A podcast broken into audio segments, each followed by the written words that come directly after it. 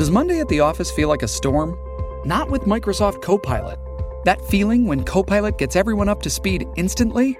It's sunny again. When Copilot simplifies complex data so your teams can act, that sun's shining on a beach. And when Copilot uncovers hidden insights, you're on that beach with your people and you find buried treasure. That's Microsoft Copilot. Learn more at Microsoft.com/slash AI for all. Captain. Let's move.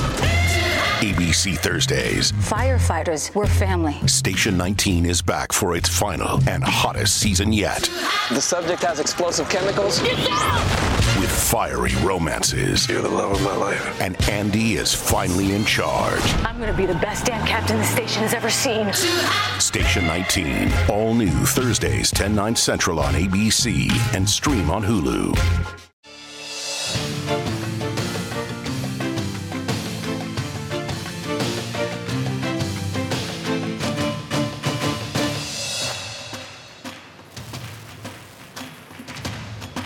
¿Qué tal? ¿Cómo están? Buenas noches. Un placer saludarles. Soy Fernando del Rincón. Bienvenido. Bienvenido a Conclusiones. Gracias, gracias por acompañarme esta noche. Vamos a estar tocando un tema que se complica cada vez más. Yo diría que para todas las partes. Es Venezuela, es el tema de la inhabilitación de María Corina Machado, es el tema de las sanciones, el tema de la comunidad internacional y el respaldo, quienes se apoyan, quienes no apoyan, qué diferencia puede hacer. Yo solamente le digo algo, esto es una analogía, ¿sí? Una analogía. El sistema de justicia de muchos países, y seguro, porque lo vivo, de este país, de los Estados Unidos, cuando un criminal o un delincuente o cualquier persona que infringe la ley reincide, la pena es mayor. ¿Sí? Usted comete un crimen, usted paga una pena y usted tiene otra oportunidad. Usted reincide y ese pasado, ese historial, se toma en cuenta para la nueva condena, porque ya es usted un reincidente. ¿Por qué hago esta analogía? Porque es lo mismo que pasa con el régimen de Maduro. Es un régimen que se sienta en una mesa a negociar, que pide que se levanten sanciones, que el gobierno estadounidense, por eso hacía la analogía con Estados Unidos, que el gobierno estadounidense cede en estas sanciones y el régimen reincide en el incumplimiento. ¿Qué esperaría uno, de acuerdo a este concepto de justicia que se tiene en los Estados Unidos? Pues que la pena sea mayor. ¿A qué me refiero? Las sanciones sean mayores. Pero muy tibiamente, hay quienes lo aplauden, hay quienes no. Pero muy tibiamente lo que hacen es restablecer ciertas sanciones previas. Pero no hay un mayor castigo al incumplimiento de ciertos acuerdos. ¿Qué piensa usted? ¿Se tienen que mantener las mismas sanciones? ¿O tendrían que incrementar la presión, no? Si partimos de un tema de justicia, pues tendrían que ser mayores las sanciones, no nada más regresar a las mismas. Pero bueno, si ya partimos de un tema político, la cosa cambia. Entonces, ¿desde qué perspectiva se está viendo por parte de este gobierno de los Estados Unidos el tema Venezuela? ¿Desde una perspectiva de justicia o de una perspectiva política nada más? Esa es la gran pregunta, porque de acuerdo a eso es la aproximación que se hace, ¿no? Hacia el régimen, a las sanciones, etc. Y otro de los temas que desgraciadamente toca reportar es el hackeo o filtración de datos de periodistas en México. Digo lamentablemente porque en México ejercer el periodismo es peligrosísimo, es el, país más peligroso para ejercerlo. Pero si encima filtran los datos, imagínense, imagínense cómo le ponen el objetivo en la espalda a mis colegas en México. Pero vamos a iniciar con Venezuela, si le parece.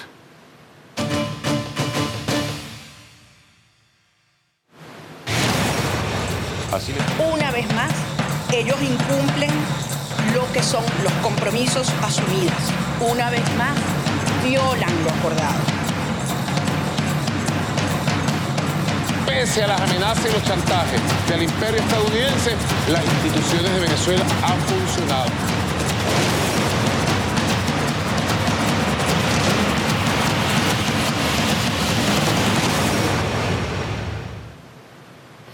Le pido entonces que a partir de ese momento me acompañe utilizando la etiqueta numeral Conclu Machado, VZLA. El hashtag es Conclu Machado, VZLA. Por supuesto, Machado, María Corina Machado. ¿Por qué? Pues porque todo está girando en torno a su inhabilitación, que es parte eh, de lo que muchos ven como un incumplimiento en los acuerdos de Barbados. Eso, pero todavía además hay que sumarle que falta la fecha de la elección. No hay fecha todavía para la elección. Sus comentarios entonces con la etiqueta Conclu Machado, VZLA, el hashtag a mi cuenta en X, arroba soy F del Rincón, arroba soy F del Rincón en X, Conclu Machado, VZLA. Esa es la etiqueta. Es el régimen de Nicolás Maduro que se siente en posición de amenazar. La vicepresidenta Delcy Rodríguez dijo que a partir del 13 de febrero Venezuela revocará los vuelos de repatriación de migrantes venezolanos. Esa es la respuesta del régimen al anuncio de Washington de revertir el alivio de las sanciones económicas después de que el Tribunal Supremo de Justicia ratificara la inhabilitación de la candidata opositora a la presidencia, que es María Corina Machado. Este martes, el gobierno de Estados Unidos anunció que reactivará las sanciones al sector petrolero y de gas venezolanos y que no va a renovar en abril la licencia que había otorgado porque, según el Departamento de Estado, lo voy a citar, abro comillas, las acciones de Nicolás Maduro y sus representantes en Venezuela, incluyendo el arresto de miembros de la oposición y la prohibición a candidatos de competir en las elecciones presidenciales de este año, no son consistentes con los acuerdos firmados en Barbados. Cierro comillas. Esa decisión se suma al anuncio difundido por Estados Unidos el lunes, revocando la licencia que autorizaba transacciones con la Compañía General de Minería de Venezuela, que está controlada por el oficialismo. Washington mantiene las esperanzas de que el país pueda celebrar elecciones libres y justas, pero en caso contrario, aseguran que están listos para implementar las sanciones. Escuche. And we now dealt with it a few times here. I, I don't have any additional context to, to, to relay to you. Mr. Maduro and his regime have decisions they have to make. We want to see them meet the commitments they made back in October to allow opposition parties and candidates to run appropriately and to release political prisoners. We have decisions to make as well. If they don't do that, uh, they've got till April. We'll see what they do. Era John Kirby, el secretario de prensa del Departamento de Defensa de los Estados Unidos. Pero a ver, todo indica que el régimen tiene claro lo que va a hacer, ¿no? Jorge Rodríguez, que es el presidente de la Asamblea Nacional del régimen y el jefe de la delegación oficialista en la mesa de negociaciones con la oposición, dijo que su país no acatará los plazos planteados por Washington. Así nada más. Escúchelo. Tienen hasta abril, dicen. Tienen hasta abril. Ahórrense el lapso, yanquis de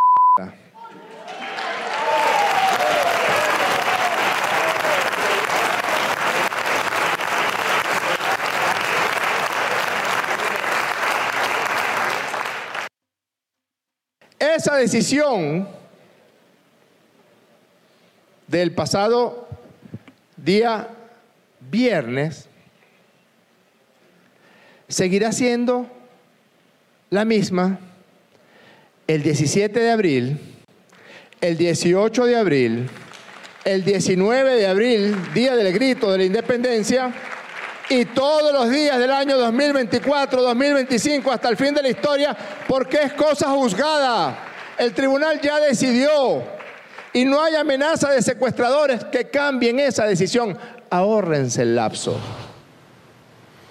También está, a veces repitieron las reacciones internacionales, ¿no? La Unión Europea se mostró preocupada por la inhabilitación de Machado.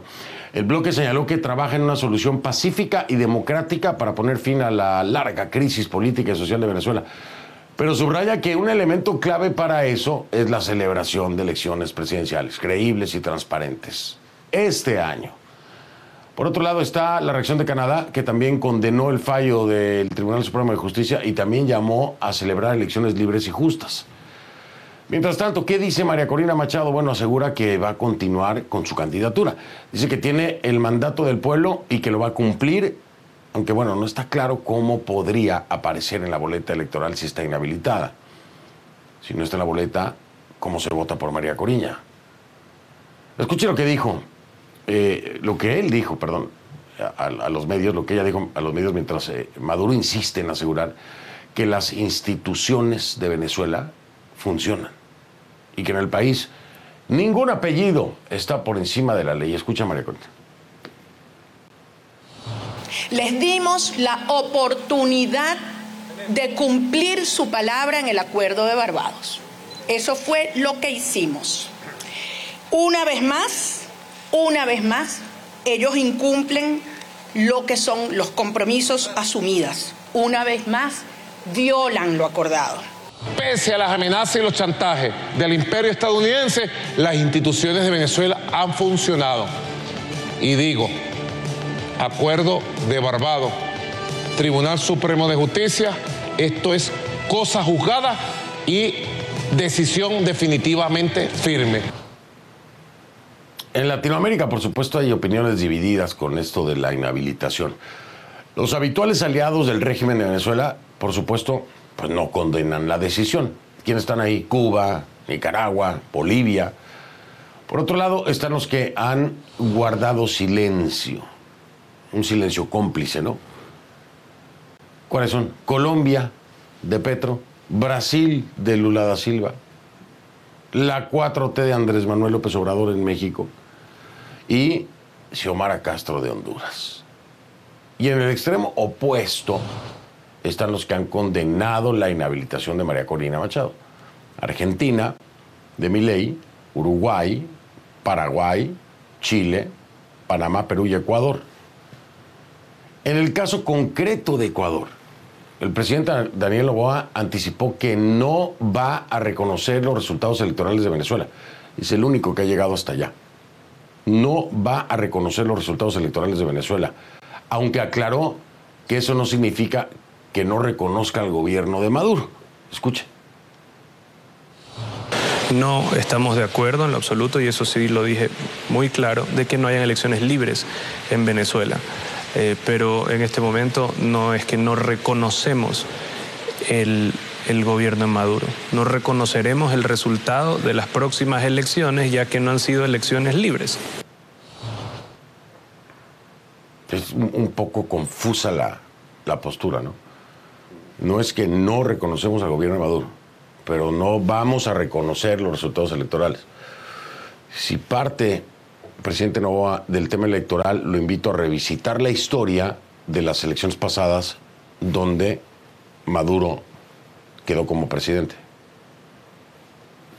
Regrese allá, porque si, si su punto de vista parte del tema electoral por la inhabilitación de María Corina Machado, regrese a la elección anterior y lo que encuentra ahí lo compara con lo de ahora y creo, creo entonces que es muy contradictoria su, su reflexión. No, no creo, es completamente contradictorio. Si es por un tema electoral, pues desde antes ya estaba igual. En fin, lo interesante es que el presidente Daniel Novoa va más allá, ya anticipando eh, una elección en la que no participará María Corina Machado, y eso no lo ha hecho ningún otro gobierno. Eso hay que resaltarlo y rescatarlo, pero sí creo que hay que invitar a la revisita del evento electoral previo a este para, para que lo, lo ponga en, en, comparación, se dará cuenta de muchas cosas, presidente Nova. Bien, vamos a hablar sobre este tema, vamos con mi invitado.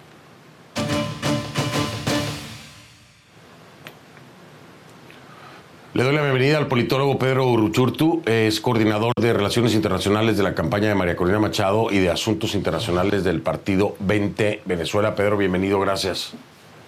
Gracias a ti, Fernando. Un saludo a ti y a toda tu audiencia. Gracias, igualmente. Oye, estaba haciendo una analogía al principio del programa, Pedro, donde eh, en términos de justicia en este país, si eres eh, un delincuente recurrente, ¿no? Es decir, si cometiste un delito y luego vuelves a, a, cometerlo después de haber pagado tu pena y eso, pues, las sanciones aumentan, incrementan las penas, porque ya tienes un historial, etcétera, ¿no? Eh, partiendo desde ese punto de vista, yo digo, las sanciones que Estados Unidos está restableciendo son las mismas.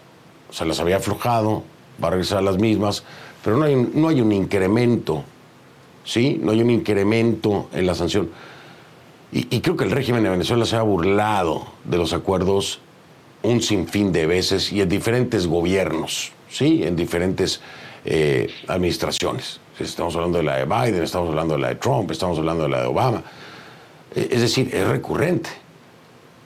Eh, entonces, la pregunta es, ¿esto se está viendo desde una perspectiva de justicia o desde una perspectiva de política? Porque si se trata de incumplimiento de forma recurrente, pues creo que es muy tibio volver a las mismas sanciones que tenías antes.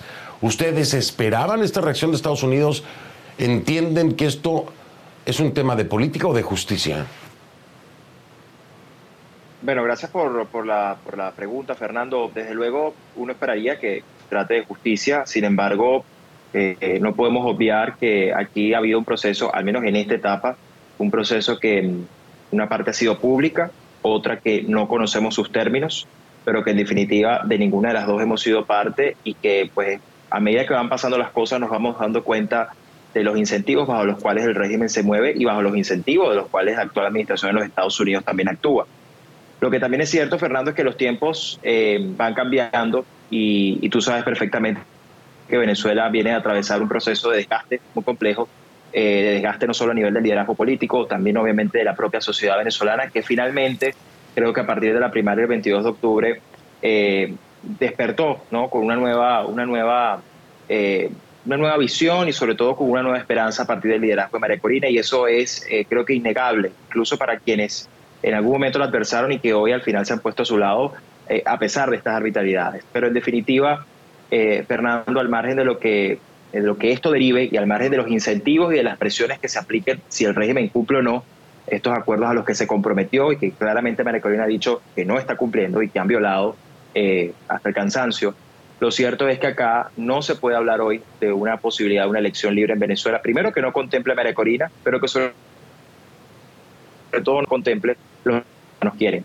Y créeme que a partir de lo que hemos visto en las últimas horas, difícilmente los venezolanos van a aceptar un proceso electoral en el que no participe María Corina. Si los venezolanos quieren una elección libre y los venezolanos realmente van a participar, lo van a hacer solo si María Corina participa. Por lo tanto, la comunidad internacional tiene que aquí asumir una posición muy clara y entender que esto no se trata de mejorar una condición técnica o de que puedan votar simplemente los venezolanos en el exterior, sino de que la principal líder, ya no de la oposición, sino del país, pueda participar en el proceso.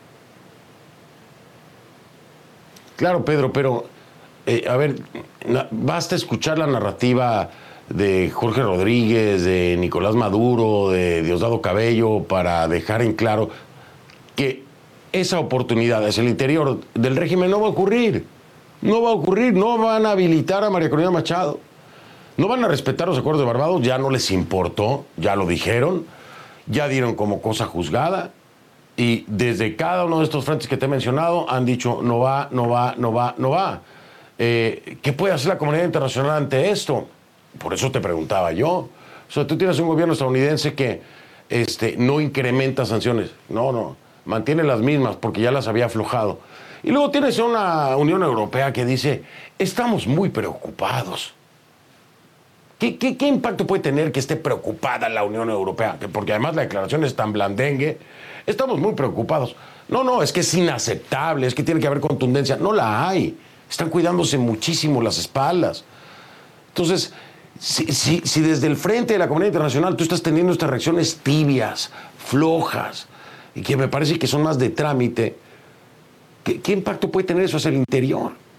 O sea, ustedes están a Fernando. merced de que el régimen decida poner a María Corina en una boleta o no. Si María Corina no está en una boleta, no hay dónde votar. Aunque la gente lleve un papelito con el nombre de María Corina, no va a tener ningún impacto.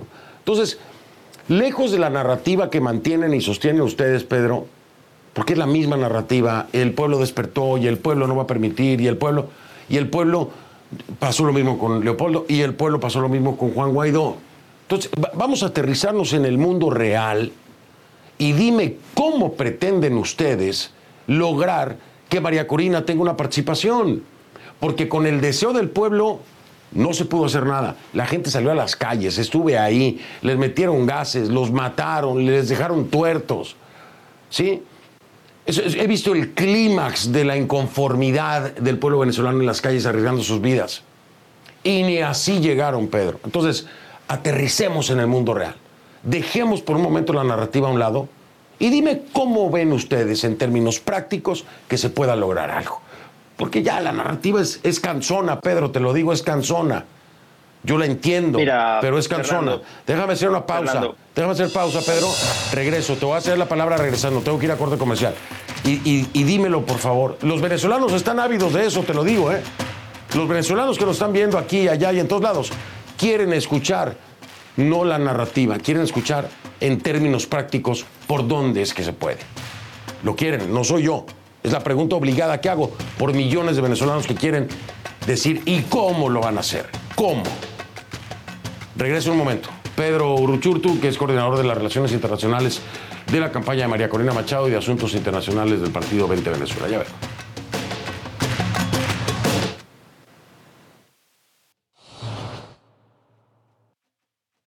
Shipping can make or break a sale, so optimize how you ship your orders with ShipStation.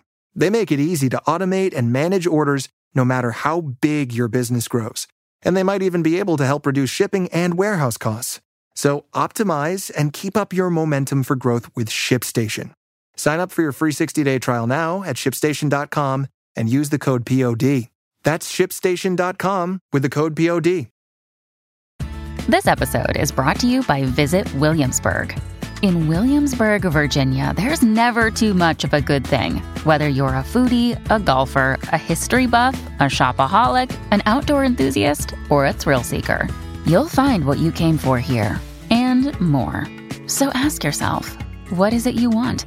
Discover Williamsburg and plan your trip at visitwilliamsburg.com. Pedro Uruchurtu, que es coordinador de Relaciones Internacionales de la campaña de María Corina Machado y de Asuntos Internacionales del Partido 20 Venezuela. Pedro, te cedo la palabra a todo lo que te decía antes de ir a la pausa. Te disculpo por haberte interrumpido, pero tenía que marcar un corte. Adelante. Gracias, Fernando. Mira, yo creo que frente a lo que tú mencionas y, y concretamente yendo y aterrizando la realidad, el régimen también decía hace unos meses que no iba a haber primaria.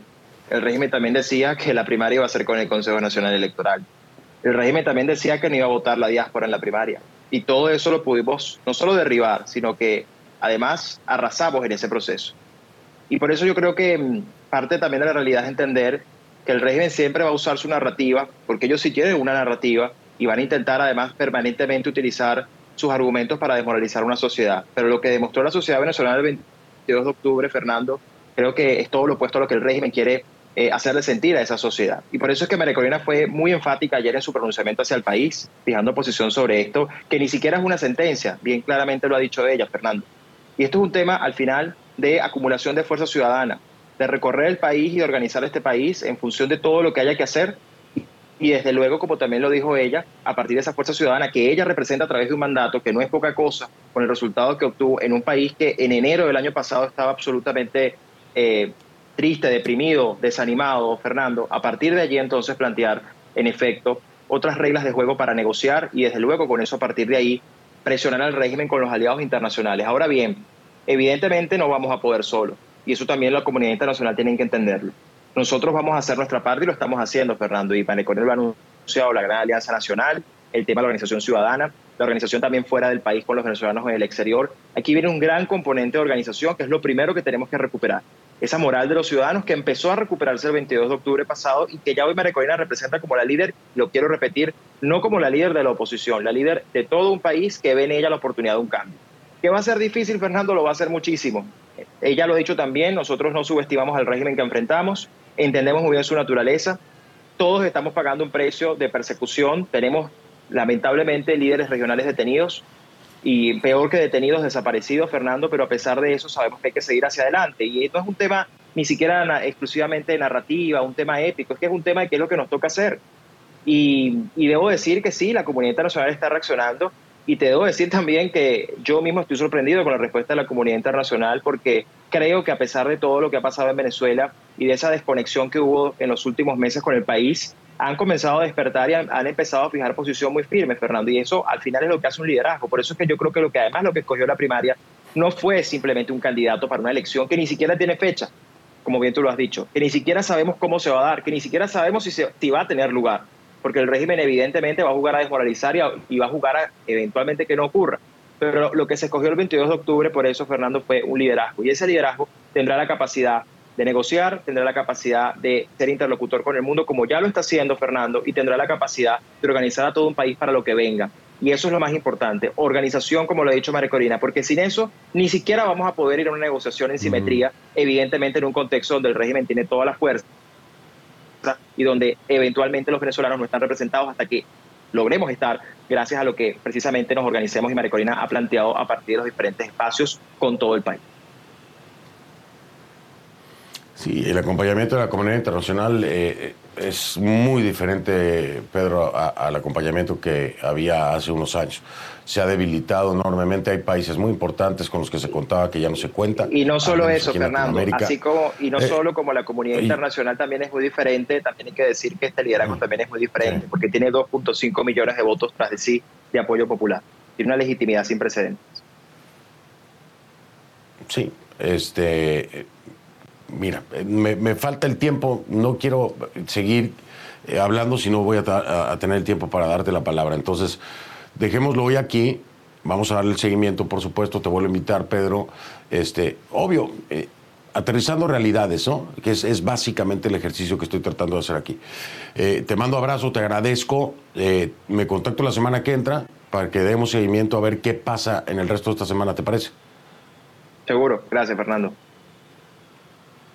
Gracias a ti. Es Pedro Urruchurtu, coordinador de Relaciones Internacionales de la campaña de María Corina Machado y de Asuntos Internacionales del Partido 20 Venezuela. Regreso, voy a México, hackeo, filtración de datos de periodistas, negligencia del gobierno, espionaje o fue un sin querer queriendo.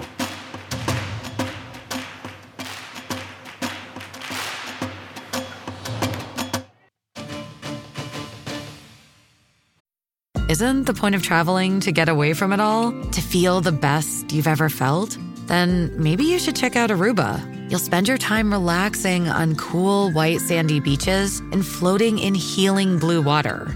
You'll meet locals brimming with gratitude for an island that redefines what a paradise can be. When your trip comes to an end, you won't need another vacation because you just had the vacation. That's the Aruba effect. Plan your trip at aruba.com. Le pido que a partir de este momento me acompañe utilizando la etiqueta ConcluHackeo MX. El hashtag es ConcluHackeo MX. Sus comentarios a mi red social X, arroba soy del Rincón, arroba soy F del Rincón, con la etiqueta ConcluHackeo MX. Como espionaje y guerra sucia. Así calificó Andrés Manuel López Obrador el hackeo y la posterior filtración el viernes de la información personal de 263 reporteros acreditados para cubrir sus mañaneras. Según el presidente de México, los datos se hackearon y se filtraron para tratar de sembrar la idea de que su gobierno persigue, censura y son dictadores. El gobierno informó que ya había notificado a todos los afectados cuyos nombres, identificaciones, correos electrónicos y domicilios fueron difundidos en un foro en línea Así lo comprobó la Organización Defensora de la Libertad de Expresión y el Derecho a la Información, artículo 19. Pero el daño ya está hecho. El daño ya está hecho. AMLO promete acciones legales contra quien resulta responsable. Escúchenlo. tipo de ayuda. Eh, ya hackearon uh, las computadoras de la mañanera y ya se llevaron este, sí. Ah, sí, sí fue hackeo. Fue hackeo. Fue hackeo. Presidente. Fue hackeo. todo, todo aquí, todo aquí se, este, se aclara. Presidente, justo Este, sobre este tema. Entonces, se llevan los datos, gran escándalo, ¿no? Eh, Este, no, no, no, pues ya, ya, este, este, no, porque, porque nosotros vamos porque nosotros tenemos, nosotros tenemos que cuidar a todos los ciudadanos y a los periodistas. Pero ¿por qué lo hacen? ¿Por qué es el hackeo? Bueno, para este eh, tratar de sembrar la idea de que nosotros perseguimos, censuramos, somos dictadores. Se cuidan los datos, pero los hackeos se dan. Sí, sí falló la seguridad o fueron muy buenos los hackeadores. Acuérdense de que nuestros adversarios tienen mucho dinero y pueden contratar a los eh, delincuentes en esta materia de más eh, especialidad en el mundo. Sí, sí, sí, sí, sí. sí. Contra quien resulte responsable. Presidente, en esta investigación que van a realizar sobre esta exposición fueron 319... Qué, ¿Cómo se está poniendo eso todo? Ya, ya ni se siente el frío. Y se, se, y se ríe. ¿Sabe cuántos periodistas han asesinado durante su gobierno, López Obrador? Así de seria es la cosa. Usted se ríe. Se lo toma como una anécdota, un vacilón. Es el respeto que le tiene a la vida de los periodistas en México. Usted se ríe. El país más peligroso para ejercer periodismo es México, es su gobierno. Exponen la información, el domicilio de colegas de usted se ríe.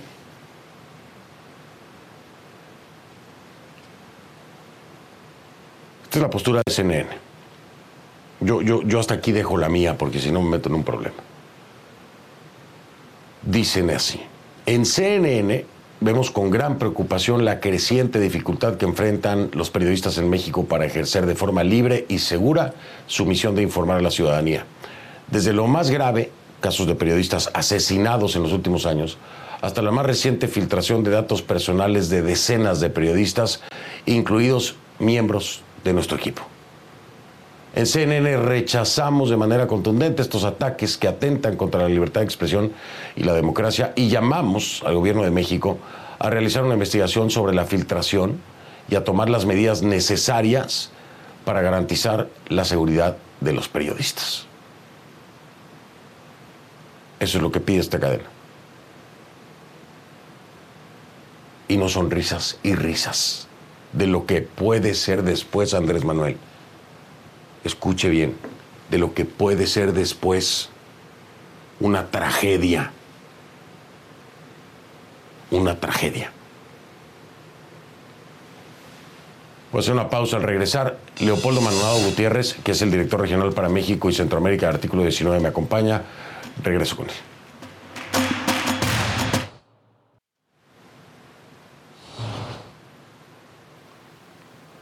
La bienvenida a Leopoldo Maldonado Gutiérrez, director regional para México y Centroamérica de Artículo 19. Leopoldo, gracias por acompañarme. Bienvenido. Muy buenas noches, Fernando. Muchas gracias por el espacio. Al contrario a ti, una vez más estamos aquí, Leopoldo, hablando de la gran tragedia que puede ser el ejercer el periodismo en México, cuando además vemos a un Andrés Manuel López Obrador sarcástico y riéndose de una filtración que pone en peligro a cientos de periodistas. Así es, Fernando. Desafortunadamente hay dos palabras que describen lo que sucedió el viernes, negligencia y desdén. Eh, la negligencia grave, porque, pues como ya dio cuenta el propio vocero de la presidencia la tarde de ayer, eh, al parecer fue un ex empleado del gobierno que salió hace dos años y que mantuvo sus credenciales de acceso al sistema de registro y de acreditación de los periodistas a la conferencia matutina. Eso es inaceptable en cualquier empresa, en cualquier entidad de gobierno, en cualquier entidad social una persona que se va, se lleva sus contraseñas, no las entrega, pero además no las cambian en el lugar de trabajo, es, es, es simple y sencillamente una negligencia grave. Y más aún cuando se trata de datos personales que eh, la propia Ley General de, Protección de Datos Personales en posesión de sujetos obligados establece una serie de salvaguardas. ¿Quiénes son los sujetos obligados en este caso? Las agencias gubernamentales.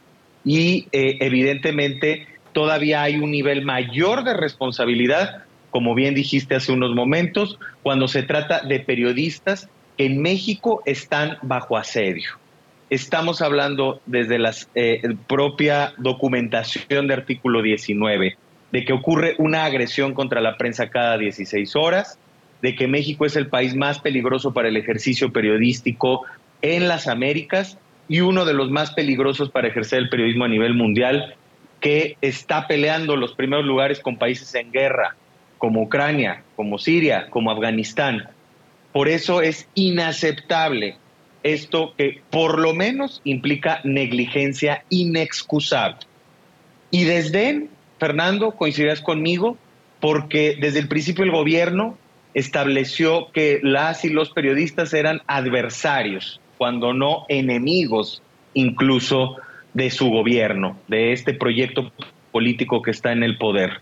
Desdén porque no importa, porque están enfrente y porque eh, no nos halagan muchos de ellos, ¿no? esa es la lógica del gobierno.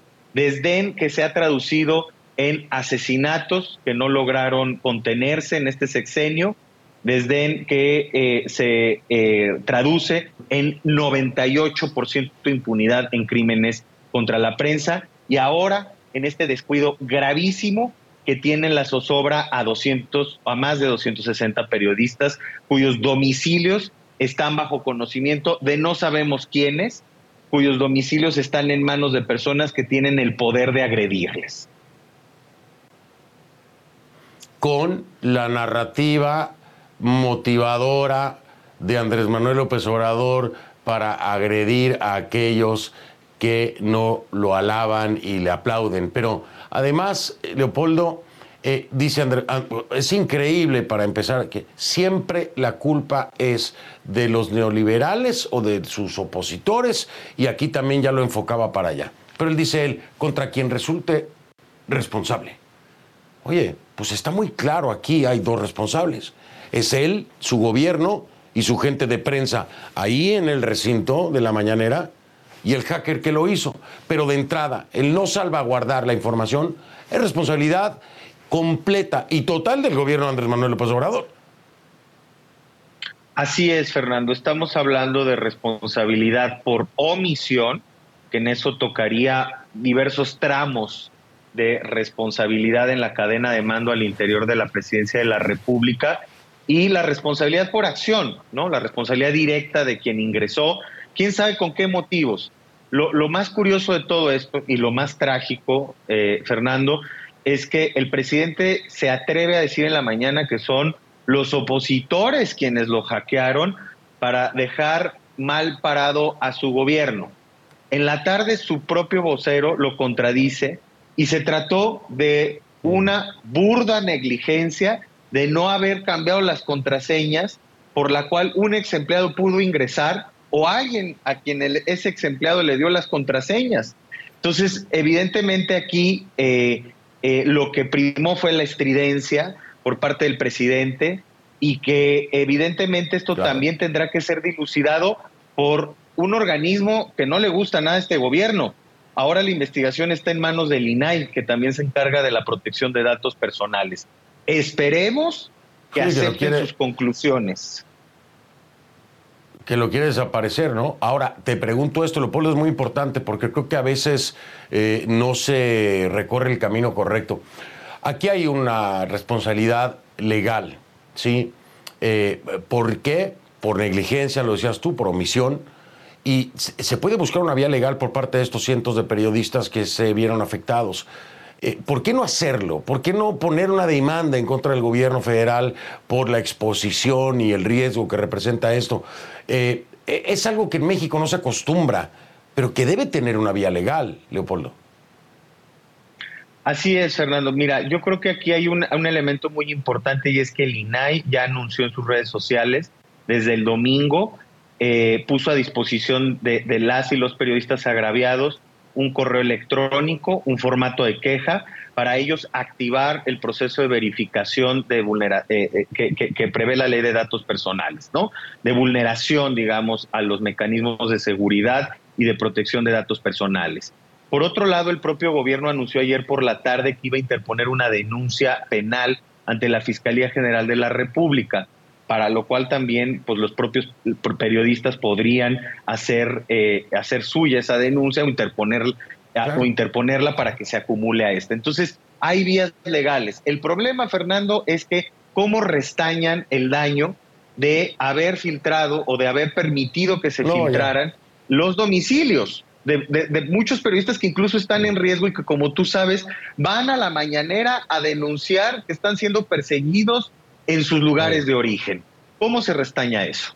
Sí. No, no, no, no, no hay manera, no hay manera de hacerlo. Este, por eso me parecía patético que además se ría. Esto puede convertirse en una tragedia en el futuro cercano. Eh, eh, pero sí creo que el agraviado debe, todos los agraviados deben hacer suya una denuncia penal en contra del gobierno federal, tienen que hacerlo. No, no solamente el trabajo del INAI, sino también ni de la Fiscalía, sino ellos como agraviados proceder legal, penalmente en contra del gobierno de, Andrés Manuel López Obrador, a ver si le borra la risa.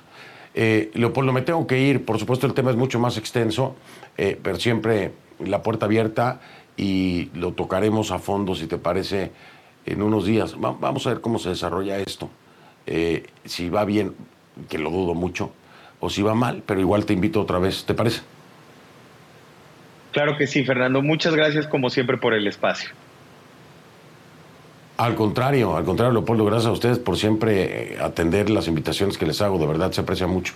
Te mando un abrazo en México, cuídate por favor, es Leopoldo Maldonado Gutiérrez, el director regional para México y Centroamérica de Artículo 19, quien me acompaña. Soy Fernando El Rincón, gracias por acompañarme y si quiere, solo si quiere, lo veo mañana. Muchas gracias, buenas noches.